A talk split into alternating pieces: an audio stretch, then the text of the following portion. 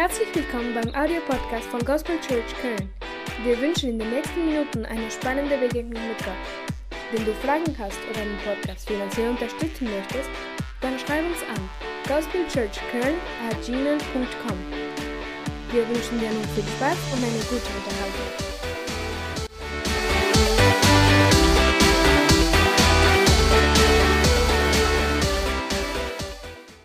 Gott ist gut. Also ihr kennt alle diesen Spruch, zumindest in Englisch, in Deutsch nicht alle. Und ähm, obwohl wir diesen Spruch kennen, glaube ich, leben wir nicht alle in unserem Leben oder empfangen wir nicht das Ganze, was Gott uns schenken möchte, die ganze Güte, das ganze Gute, was Gott für unser Leben hat. Weil Gott hat in so vielen Bereichen in unserem Leben Gutes für uns. Nicht nur in einem Bereich, in vielen Bereichen unseres Lebens. Und letztes Mal vor, vor ein paar Wochen, da hatte ich über einen Vers gesprochen und in diesem Vers in Korinther, da steht, dass Jesus, der reich war, wurde arm, er kam auf die Erde, wurde arm, damit wir durch seine Armut reich werden. Und wenn man diesen Vers liest, na klar geht es nicht nur darum, dass Jesus oder dass Gott uns durch dieses, diesen Vers sagen möchte, dass wir finanziell reich werden sollen, aber reich werden in allen Bereichen unseres Lebens. Jesus wurde arm am Kreuz, damit wir durch, durch das, was er getan hat am Kreuz, reich werden können, gesegnet werden können in allen Bereichen unseres Lebens. Um einfach mal ein Beispiel zu geben, von meinem Vater seiner Seite, also seine Geschwister, er hat noch einige Geschwister, sind alle ähm, gläubig, die glauben alle an Jesus, aber das war nicht immer so. Als sie Kinder waren, das schon äh, ziemlich früh, ist ihre, die Mutter verstorben, an Krebs verstorben. Da sagen zumindest die einen, die anderen sagen, sie, sie hat einen Selbstmord gemacht. Sicher ist, dass sie das versucht hat, sich selbst umzubringen. Der eine Teil der Familie sagt, sie hat sich selber umgebracht. Die anderen sagen, sie ist dann letztendlich an Krebs gestorben. Und mit diesem Ereignis in, in der Familie kam Armut in die Familie. Viele Dinge haben sich verändert in der Familie, viele Dinge verändern sich auch in einem Kind, wenn es so etwas mitbekommt, mitbekommt, dass die Mutter versucht, sich umzubringen oder vielleicht sogar mitbekommen hat, dass sie sich umgebracht hat. So, es kam Armut in ihr Leben, in diese Familie. Und Jahre später, als sie dann ähm, in, im Jugendalter waren oder junge Erwachsene waren, hat einer nach dem anderen hat sich zum Glauben an Jesus bekehrt. Und mit dieser Bekehrung kam Reichtum in ihr Leben. Diese Armut, die in ihrem Leben war, nicht nur durch dieses eine Ereignis, sondern durch viele andere Dinge, kam Stück für Stück, hat Gott sie gesegnet. Sie wurden reich in ihrem Leben. Nicht nur finanziell, sondern in, in allen Bereichen ihres Lebens. Und ich kann das heute sehen, Jahre später. Die, alle diese Geschwister haben eine ganz gesegnete Familie, Kinder, die groß geworden sind, die einen Job haben, denen es gut geht, die geheiratet haben teilweise, die Jesus nachfolgen, manche, die sogar in den Vollzeitdienst gehen wollen, die wirklich eine Leidenschaft für Jesus haben. Und wenn ich mir diese Familien anschaue und, und schaue, wie, wie sie zu Hause sind, wie sie miteinander umgehen, man sieht, dass sie reich gesegnet sind. Auch wenn nicht jeder von ihnen ein, ein dickes Auto fährt, man, man kann sehen, sie sind reich gesegnet worden. Jesus hat sie, da wo sie arm waren, hat er sie reich gemacht.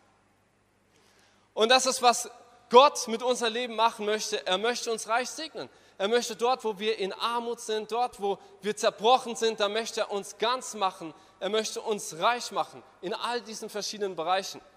Und einer dieser Bereiche, über den ich heute sprechen möchte, ist der finanzielle Bereich. Denn Gott möchte dich nicht nur reich machen und gesund machen in all diesen anderen Bereichen des Lebens, sondern auch in dem finanziellen Bereich.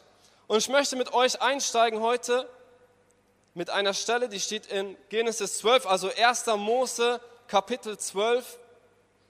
Ab Vers 1 lesen wir.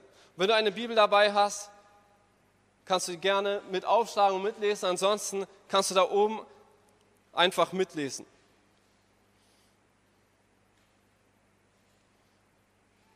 Der Herr sagte zu Abraham, Geh fort aus deinem Land, verlass deine Heimat und deine Verwandtschaft und zieh in das Land, das ich dir zeigen werde.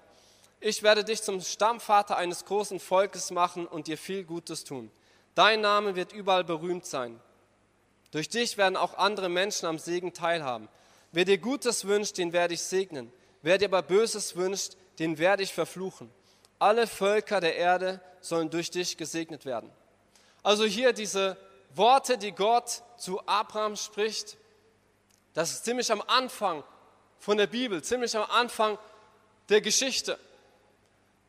Also die Geschichte von, wer diese Geschichten in der Bibel kennt, die Geschichte von Josef, von den Propheten, von Jakob, von Jesus, alle die anderen Geschichten, die kommen alle danach. Also das ist ganz am Anfang der Geschichte.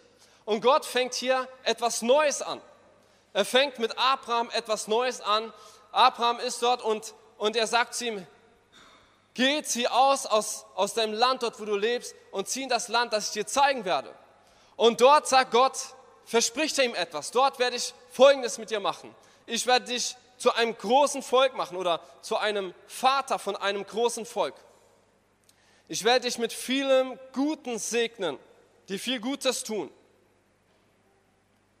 Ich werde alle Menschen, äh, ich werde alle Menschen segnen, die dich segnen. Und als jetzt sagt er, alle Völker der Erde sollen durch dich gesegnet werden. Und wenn man diese Stelle hier liest, dann kann man nicht so viel herauslesen, was das jetzt eigentlich konkret bedeutet, dieser Segen, den Gott Abraham versprochen hat. Also man kann herauslesen, es soll ein großes Volk werden. Und das wirklich so passiert. Abraham hat einen Sohn bekommen, seine Söhne haben noch mehr Söhne und so weiter. Letztendlich irgendwann wurde es ein großes Volk, das Israel hieß. Das war dieses Volk, das Gott Abraham versprochen hatte. Aber was es bedeutet, dass Gott ihm viel Gutes tun wird, dass er ihn segnen wird. Wie sieht das aus? Wie sieht das konkret aus? Also in diesen Versen, dieser Verheißung, die Gott Abraham gibt, kann man das nicht so herauslesen. Man kann nicht sehen, was das jetzt konkret in meinem Leben bedeutet.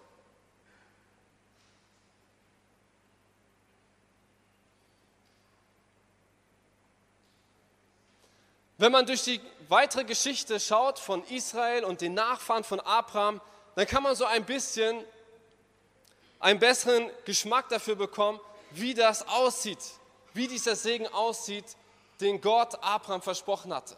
Und das könnt ihr gerne auch mal zu Hause einfach weiterlesen ab Kapitel 12, zum Beispiel einfach mal das ganze Buch, erste Buch Mose fertig lesen. Ja, da liest man von seinen Söhnen und da kann man sehen, wie, wie dieser Segen konkret angefangen hat, sich auszuwirken in in den Nachfahren von Abraham. Man kann das dann noch weiterlesen mit der Geschichte von Israel. Und wir wollen jetzt in 5. Mose einsteigen. Also 5. Mose Kapitel 8 ab Vers 10.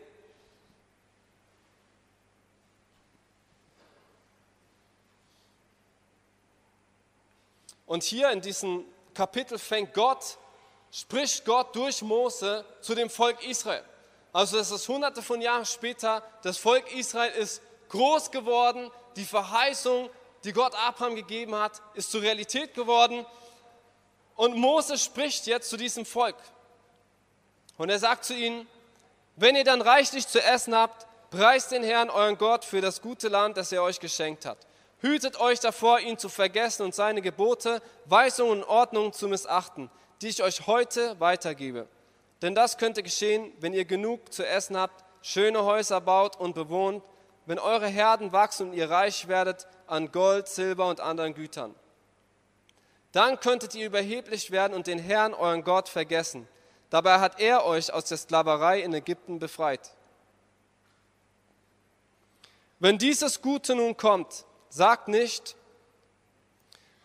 wir überspringen jetzt, ja, für die, die in der Bibel lesen, ab Vers 17 lesen wir weiter. Wenn dieses Gute nun kommt, sagt nicht, das haben wir aus eigener Kraft geschafft, es ist unsere Leistung. Denkt vielmehr an den Herrn, euren Gott, von dem ihr die Kraft bekommen habt, all diesen Reichtum zu erwerben. Denn er hält sich an den Bund, den er mit euren Vorfahren geschlossen hat und den er heute, der heute noch für euch gilt. Also das Volk Israel mit Mose steht hier vor dem, kurz davor, das verheißene Land einzunehmen. Sie waren eine lange Zeit in Ägypten gewesen unter Sklaverei.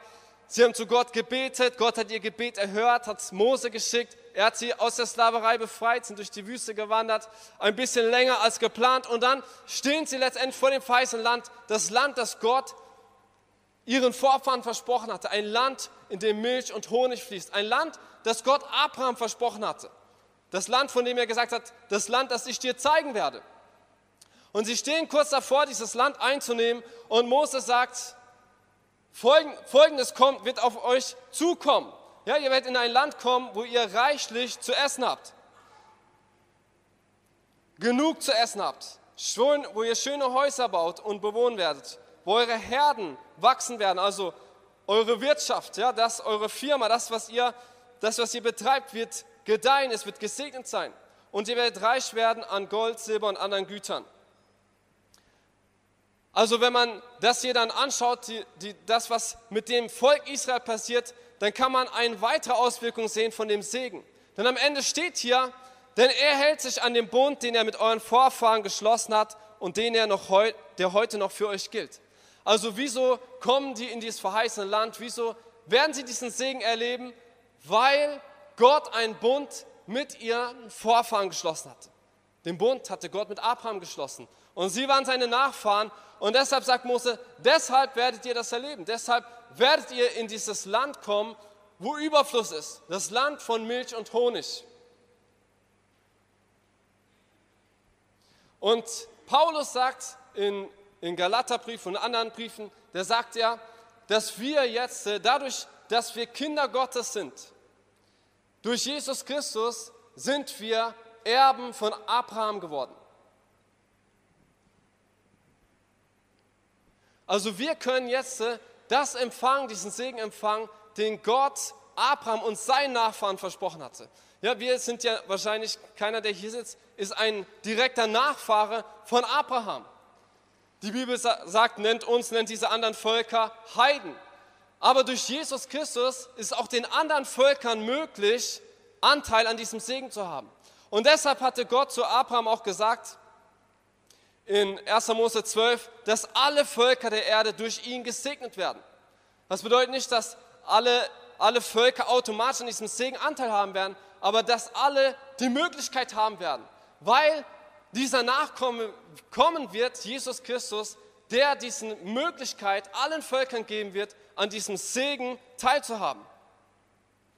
Und dadurch ist, ist jeder, kann jeder gesegnet sein durch Abraham, durch diese Verheißung, die Gott Abraham gegeben hat. Jetzt, wenn man das hört und wenn man das liest, auch was das Volk Israel erlebt hat, vielleicht auch das erste Buch Mose durchliest und, und sieht, was die Söhne von Abraham erlebt haben, was für einen Segen sie bekommen haben, auch finanziell, was für einen Segen sie erlebt haben, da muss man sich, fragt sich vielleicht der ein oder andere, ja, wo bleibt denn der Segen? Manch einer, der lebt vielleicht in diesem Überfluss, der sagt, hey, ich, ich bin gesegnet, ich kann es sehen, ich kann sehen, wie der Segen von Abraham auf mein Leben gekommen ist, in diesem Bereich. Ein anderer sagt, ich kann es vielleicht in diesem Bereich sehen, aber nicht in dem finanziellen Bereich. Und als eine Sache ist wichtig zu realisieren, nur weil du die Möglichkeit hast, den Segen von Abraham zu empfangen, bedeutet es nicht, dass du den Segen empfängst. Gott braucht deine Kooperation dafür.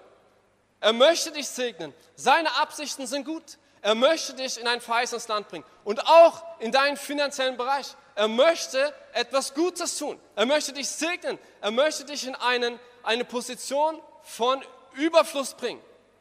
Gottes Absicht war es nicht mit dem Volk Israel, dass sie, dass sie in der immer, für immer in der Wüste bleiben. Nein, seine Absicht war, dass sie ins verheißene Land kommen. Deshalb sind sie durch die Wüste gegangen. Und dasselbe möchte Gott mit dir tun. Er hat etwas Gutes für dich im Sinn, eine gute Absicht in allen Bereichen deines Lebens, auch in deinem finanziellen Bereich. Möchte er dich segnen. Amen. Sag mal zu deinem Nachbar, Gott möchte dich segnen. Auch in deinem finanziellen Bereich.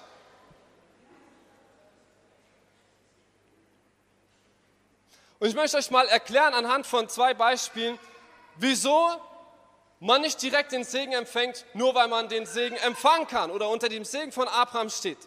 Zum Beispiel in Römer 8, Vers 15, da steht, denn ihr habt nicht länger den Geist der Knechtschaft oder der Sklaverei, sondern den Geist der Sohnschaft. Und es steht verschieden da. Und deshalb müsst ihr euch jetzt nicht mehr fürchten. Also was Paulus sagt, wenn man ein Christ ist, wenn man ein Kind Gottes ist, hat man den Geist der Sohnschaft, nicht der Sklaverei. Man lebt nicht länger unter der Herrschaft von Angst, sondern unter der Herrschaft von Liebe, von Gottes Liebe. Das bedeutet eigentlich, wenn man das ganz praktisch, diesen Vers nimmt, dass ein Christ, wenn man das jetzt so direkt nimmt, so wie mit Abraham, dann müsste ein Christ eigentlich keine Depression zum Beispiel haben. Depressionen haben damit zu tun, dass, dass Angst in, in deinem Leben herrscht. Christen würden auch keine Angstzustände haben, keine Sorgen haben, keine irgendwelche Zwänge haben. Müssten man vielleicht nicht andere kontrollieren in Beziehungen, die man hat oder, oder in seiner Familie. Man müsste nicht mehr, in, in allen Bereichen müsste man eigentlich nicht mehr von Angst beherrscht sein. Aber die Realität ist, dass oft nicht so ist.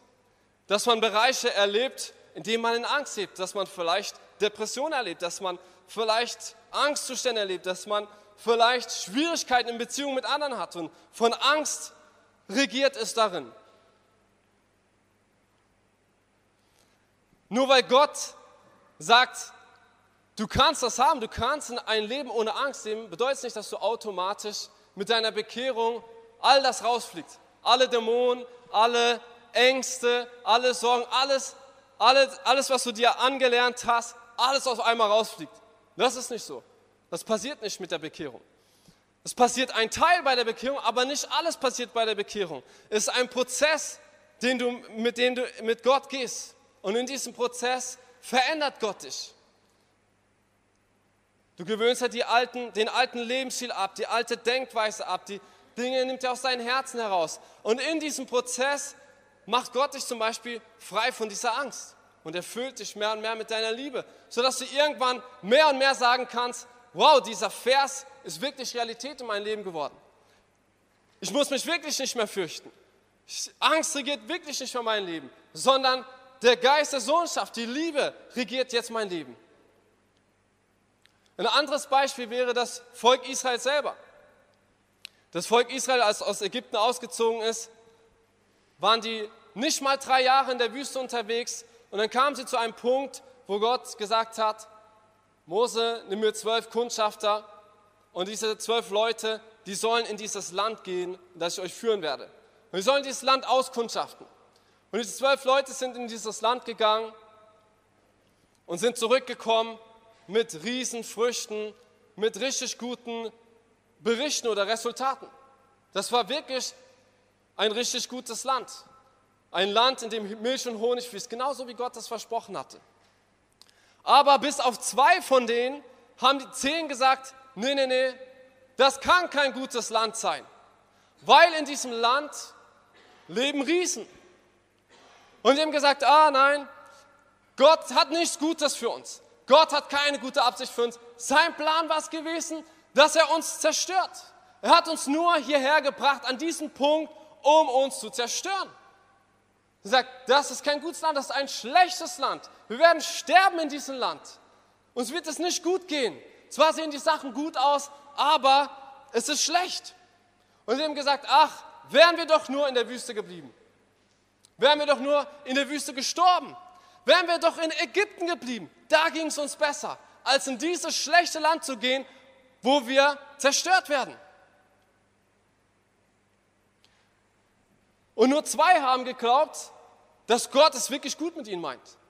Dass er wirklich das Land für sie hat. Und dass er den Weg vor ihnen frei machen wird und ihnen dieses Land geben wird und dass diese Riesen sie überwältigen werden.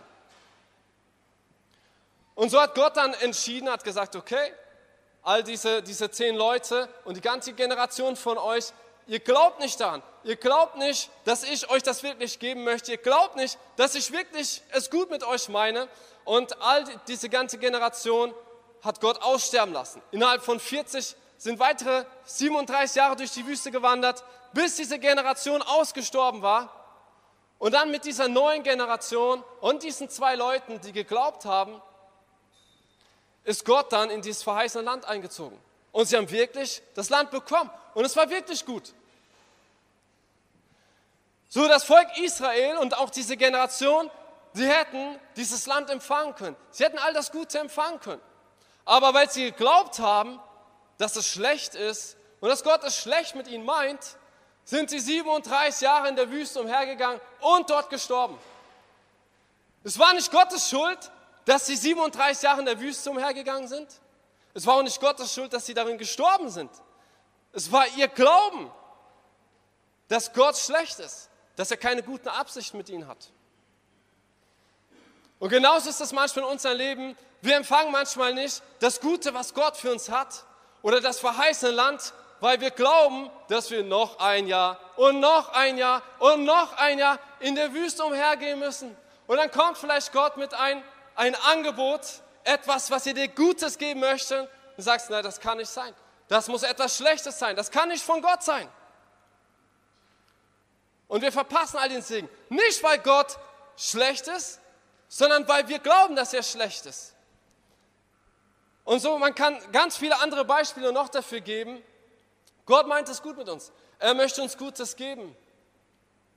Und nur weil wir das nicht direkt erleben, bedeutet es nicht, dass es nicht Gottes Absicht ist, dass er nicht doch etwas Gutes für uns hat.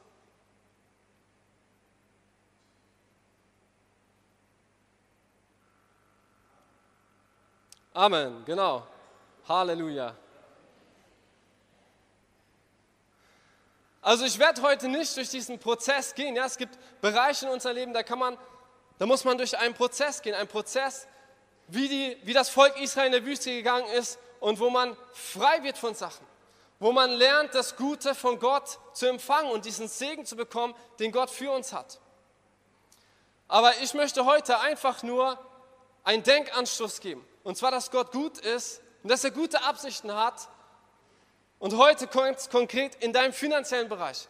Gott hat gute Absichten und er möchte dich auch in deinem finanziellen Bereich in ein verheißenes Land hineinführen in einen Zustand, wo du in Überfluss lebst, wo du so viel hast, dass du anderen weitergeben kannst, anderen weiterhelfen kannst, weil du so viel hast, dass du, dass du über hast, dass du Überfluss hast, dass du großzügig sein kannst.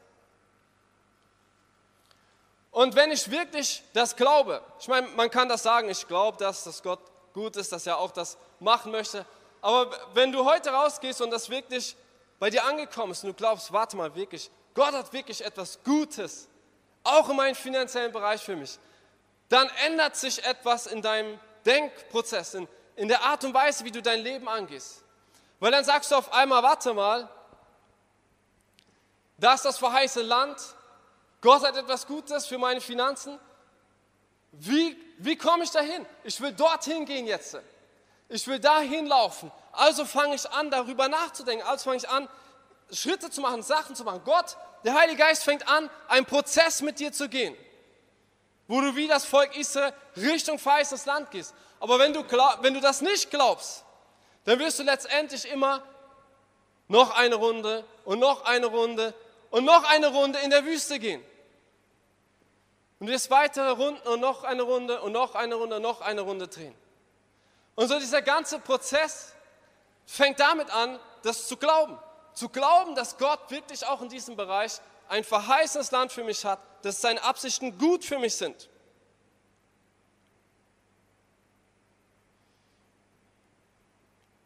Ich weiß nicht, in, ähm, wo du jetzt gerade stehst, ob du vielleicht an diesem Punkt stehst, wo die Israeliten irgendwann standen, in, in einem Überfluss, wo du mehr als genug hast, oder ob du vielleicht wie die Israeliten in der Wüste, in der Wüste vielleicht stehst und umher ist und irgendwie ist es trocken, ist es schwierig. Du lebst von Monat zu Monat, von Wunder zu Wunder. Vielleicht ist es noch schlimmer wie die Israeliten in der Sklaverei.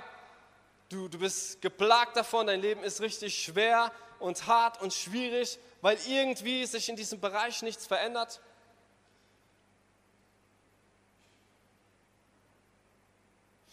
Egal, ob du jetzt äh, gerade in Armut bist oder vielleicht Mangel hast oder es vielleicht schwierig ist, von Monat zu Monat vielleicht lebst oder ob du im Überfluss lebst oder ob du irgendwo dazwischen gerade bist.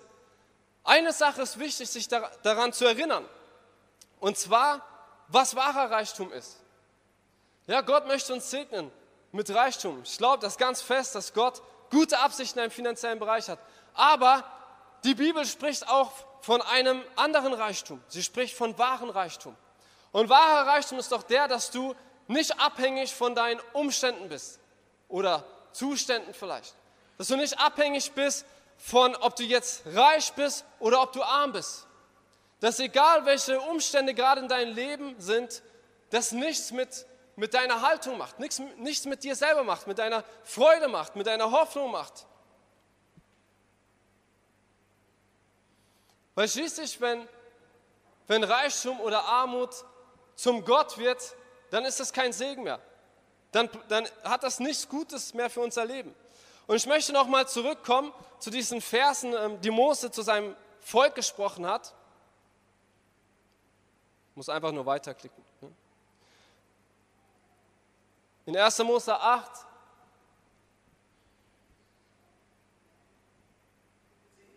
Ha? Ja, ja, 8, Vers 10, ja, ja, genau. Wenn ihr dann reichlich zu essen habt, preist den Herrn, euren Gott, für das gute Land, das er euch geschenkt hat. Hütet euch davor, ihn zu vergessen und seine Gebote, Weisungen und Ordnungen zu missachten, die ich euch heute weitergebe. Denn das könnte geschehen, wenn ihr genug zu essen habt, schöne Häuser baut und bewohnt, wenn eure Herden wachsen und ihr reich werdet an Gold, Silber und anderen Gütern. Dann könntet ihr überheblich werden und den Herrn, euren Gott, vergessen.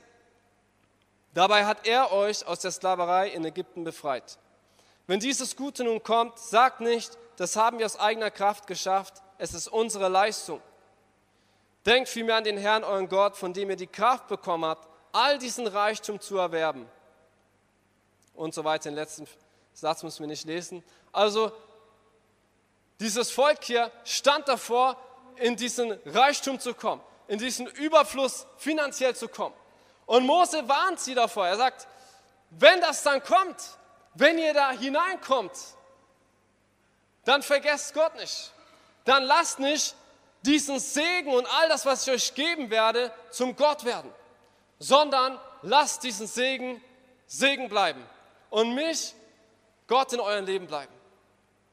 Und das Ganze kann man na klar auch umdeuten.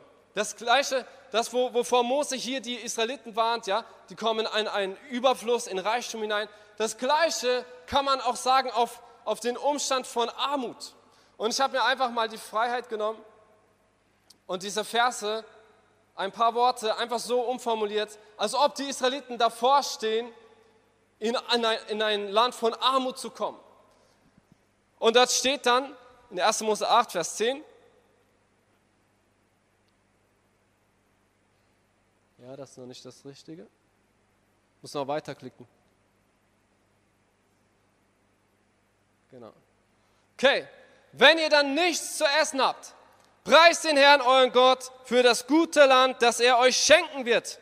Hütet euch davor, ihn zu vergessen und seine Gebote, Weise und Ordnung zu missachten, die ich euch heute weitergebe. Denn das könnte geschehen, wenn ihr nichts zu essen habt, obdachlos seid, wenn eure Herden schrumpfen und ihr arm werdet an Gold, Silber und anderen Gütern. Dann könntet ihr rebellisch werden und den Herrn euren Gott vergessen. Dabei will er euch doch aus der Sklaverei der Armut befreien. Vers 17, wenn das Schlechte nun kommt, sagt nicht, das hat Gott geschaffen, es ist seine Schuld. Denkt vielmehr an den Herrn, euren Gott, der gut ist und euch mit Reichtum segnen möchte. Okay, ich habe einfach diese Verse genommen, ich habe es einfach umgeschrieben auf Armut. Und das Armut kann auch zu einem Gott werden. Armut kann auch zu deinem Gott werden dann sagst du zum Beispiel, dass, dass Gott daran schuld ist, dass er schuld ist an diesem Zustand, dass du in Armut lebst und dass du glaubst, dass Gott schlecht ist, dass er möchte, dass du weiter und weiter und weiter in diesem Zustand lebst. Armut kann genauso wie Reichtum zu einem Gott werden. Und wenn Armut nicht nur Armut bleibt, nicht nur ein Umstand bleibt, sondern anfängt, dein Leben zu bestimmen, deine Laune zu bestimmen, dann ist er auch zu einem Gott geworden. Und dann wird er genauso zu einem Fluch, genauso wie der Reichtum. Und deshalb der größte Segen und daran, wo man sich erinnern muss, wenn man anfängt, in diese Richtung zu gehen, sagt, das ist ein verheißenes Land für mich. Gott hat in dem finanziellen Bereich etwas Besseres für mich, ist sich daran zu erinnern, was wahrer Reichtum ist. Wenn man da angekommen ist, wenn man damit anfängt, wenn man mittendrin ist. Denn der größte Reichtum ist, frei zu sein von den Umständen, frei zu sein von den Dingen, die um einen herum passieren und darüber regieren zu können, durch, die, durch diesen inneren Zustand, in den Gott dich hineinversetzt.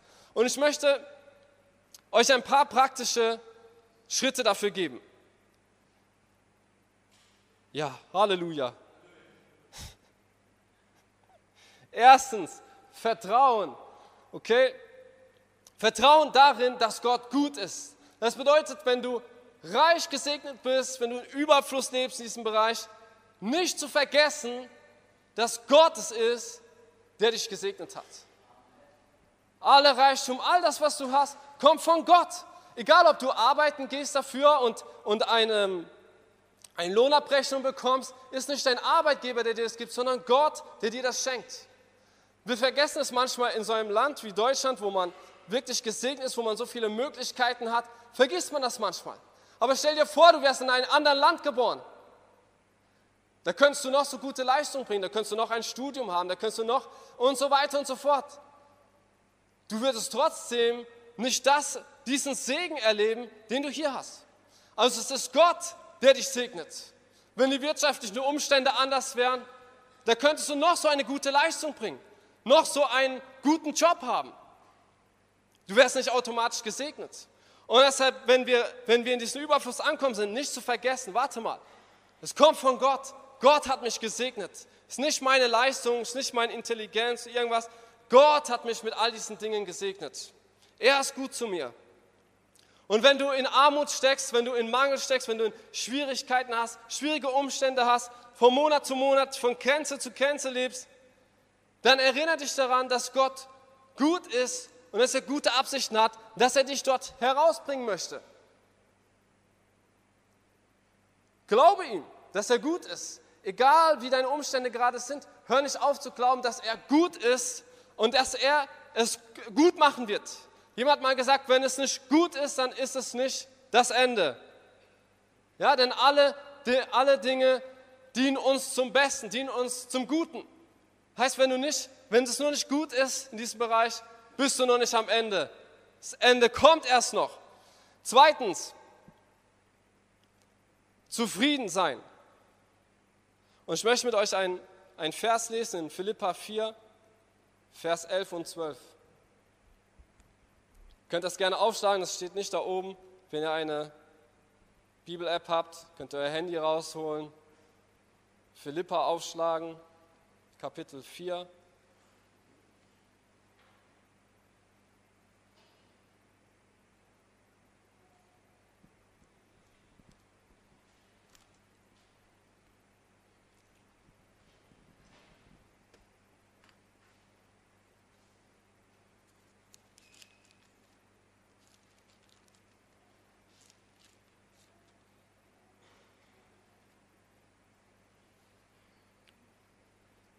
Ich sage das nicht, weil ich Mangel hatte, denn ich habe gelernt, zufrieden zu sein, worin ich bin.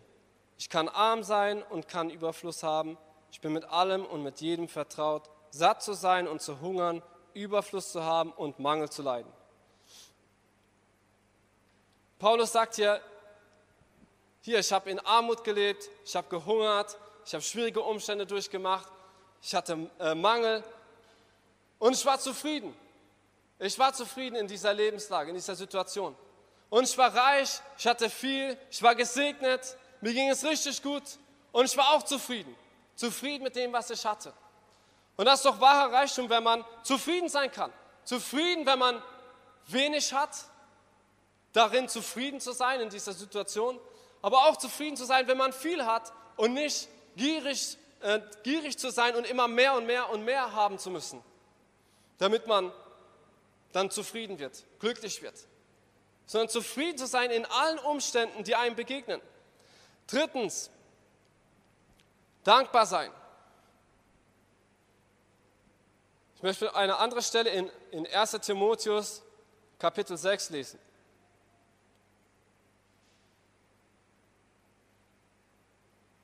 Erster Timotheus Kapitel 6, Vers 17, äh, Vers 17 für die, die mitlesen.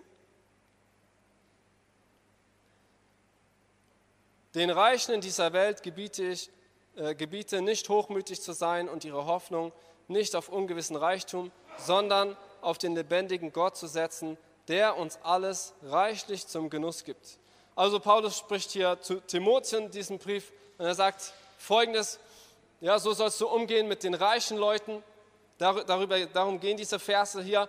Und er sagt, sie sollen sich bewusst machen, dass all das, was sie haben, dass das von Gott kommt. Und er sagt, das, was von Gott kommt, das Gut, das Gott schenkt, das, ist, das gibt Gott, damit wir es das reichlich zum Genuss, zum Genießen.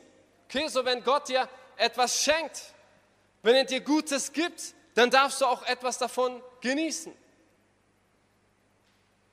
Wer das nicht glaubt, der kann einfach mal das Buch Prediger lesen. Da geht es öfters darum, dass man, dass man die Frucht, die die Arbeit bringt, dass man einen Teil davon genießen soll.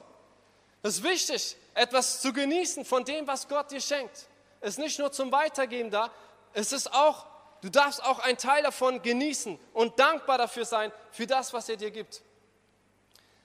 Viertens, großzügig sein. Das geht in Vers 18 weiter, sondern Gutes zu tun, reich zu werden an guten Werken, Werken, freigebig und großzügig zu sein, um sich selbst Schätze zu sammeln als eine Grundlage für die Zukunft, damit sie das ewige Leben erlangen. Also, er sagt hier weiter an die Reichen, schaut, dass, dass euer Fokus darauf liegt, reich an guten Werken zu werden. Gute Dinge zu tun, Leuten von Jesus zu erzählen, Leuten vielleicht etwas ähm, zu schenken, hier für jemanden sich Zeit zu nehmen, hinzuhören, zu ermutigen. Gute Werke, kann ganz verschieden aussehen. Großzügig zu sein. Wenn du mit Überfluss gesegnet bist, Paulus sagt, wahrer Reichtum ist, wenn du großzügig sein kannst, wenn du nicht geizig äh, mit dem Geld sein musst, wenn du nicht Angst haben musst, das zu verlieren oder etwas davon abzugeben, sondern wahrer Reichtum ist, wenn du großzügig damit sein kannst, wenn du anderen etwas gönnen kannst, etwas schenken kannst.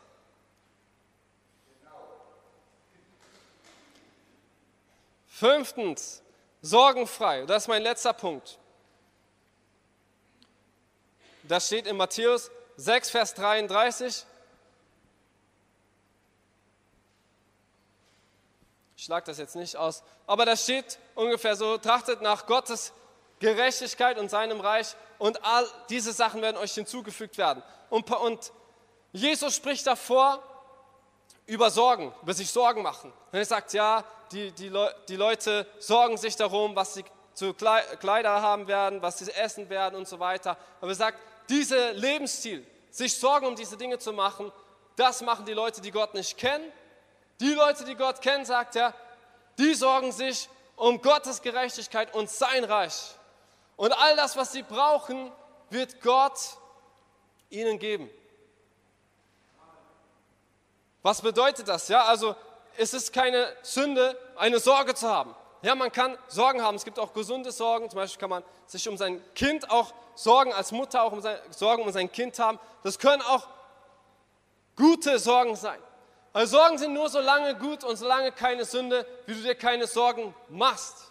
Okay? Sorgen zu haben ist okay, aber dir Sorgen zu machen ist nicht okay. Wenn du anfängst, dir Sorgen zu machen, das folgendermaßen, du fängst einfach an, darüber zu meditieren. Denkst über diese schwierigen Umstände nach, über das, was passieren könnte nach, und du denkst weiter darüber nach und weiter darüber nach und weiter darüber nach. Das ist sich Sorgen machen. Du meditierst, du denkst darüber nach, was passieren würde, wenn Gott nicht auftaucht. Oder du gehst vielleicht sogar so weit, dass du, dass du denkst, über morgen nachdenkst, wie morgen sein wird ohne Gott. Und das ist eine Sünde. Wir wollen mit, wir wollen mit Gott rechnen. So, wir wollen nicht über, über die Sorgen meditieren, wir wollen meditieren über das, was Gott verheißt, über die guten Sachen, die er für uns hat, das, was er in seinem Wort sagt. Darüber wollen wir immer wieder nachdenken, auch wenn, wenn wir in schwierigen Situationen sind. Und Sorgen kann auch bedeuten, er sagt ja, man soll sich um Gottes Reich, um seine Gerechtigkeit trachten. Also das bedeutet nicht, nicht unbedingt für den einen oder anderen in seiner Situation vielleicht schon, aber es bedeutet nicht unbedingt, dass du deinen Job kündigst oder nicht arbeiten gehst und einfach sagst, das wird alles kommen, Gott wird mich versorgen, steht da doch. Sondern es bedeutet, dass dein Leben davon bestimmt ist, dass du Gottes Reich bauen willst, dass du dich um Gottes Gerechtigkeit kümmern willst und nicht, dass dir darum geht, deinen Sorgen nachzurennen. Das heißt, wenn du zum Beispiel vor einer Entscheidung stehst, soll ich das machen, soll ich diesen Job machen, soll ich das machen, soll ich da umziehen, dann können diese Entscheidungen nicht von deinen Sorgen bestimmt sein. Ach, jetzt, jetzt sind die Umstände gerade schwierig, das fehlt, das fehlt, mein Konto sind rote Zahlen. Schnell, schnell eine Entscheidung treffen, schnell diese, diesen Job nehmen oder schnell diese Sache machen. Das, das ist, wovon er hier spricht. Das ist, dann lässt man sich von Sorgen bestimmen. Dann trachtet man nicht nach Gottes Reich, sondern danach, dass man versorgt ist. Nach Gottes Reich trachten heißt, bei allen Entscheidungen, die ich treffe, ich treffe sie nach meiner Berufung, nach meiner Bestimmung, nach dem, was Gott mit meinem Leben vorhat. Nach, nach dem, wie ich Gottes Reich bauen und, und weiterentwickeln kann. Das ist mein Fokus. Und wenn ich sehe, das Studium, der Job, der Umzug, das hilft mir dabei, das weiterzubringen, dann trachtest du nach Gottes Reich. Da hast du eine gute Entscheidung getroffen, nicht aus Sorgen heraus, sondern mit, de mit deinem Fokus auf Gott. Und wenn man diese fünf Sachen hier nimmt, zu vertrauen, dass Gott gut ist, auch wenn es einem schlecht geht, und daran zu denken, auch wenn es einem gut geht, zufrieden sein, dankbar sein, großzügig sein, sorgenfrei sein, ziemlich gut. Also ich finde es ziemlich gut, wenn man so jeden Tag leben kann, dankbar, zufrieden, sorgenfrei, großzügig. Das ist gut und das ist, was die Bibel sagt, das ist wahrer Reichtum. Ja, Gott möchte dich segnen.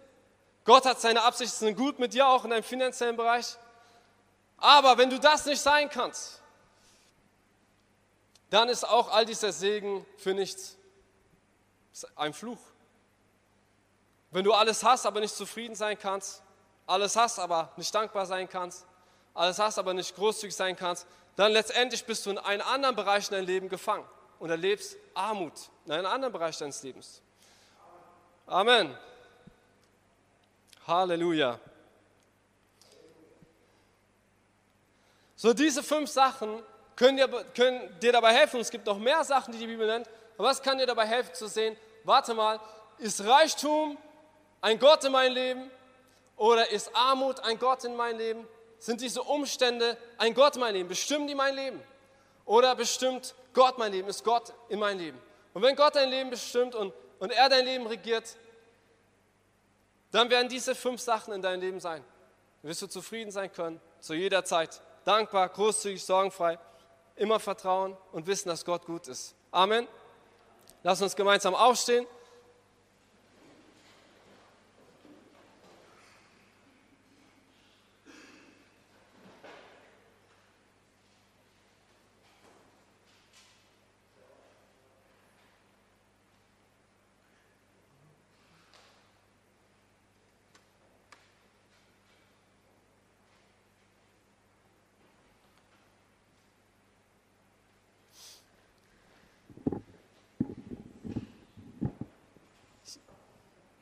Ja, Jesus, ich danke dir einfach für diesen Tag heute.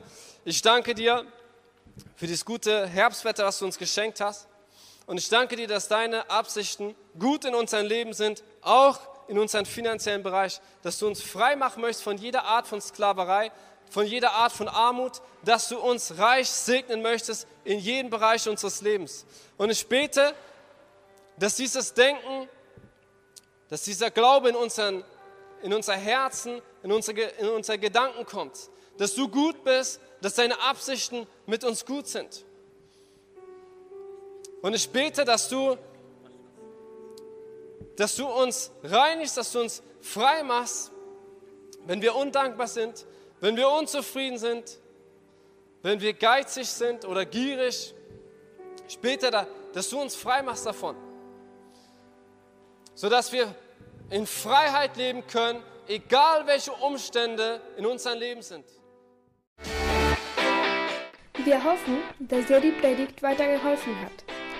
Wenn du Fragen hast, kannst du gerne uns unter gospelchurchkern at gmail.com eine Mail schreiben oder auf unserer Website www.gospelchurch.köln vorbeischauen.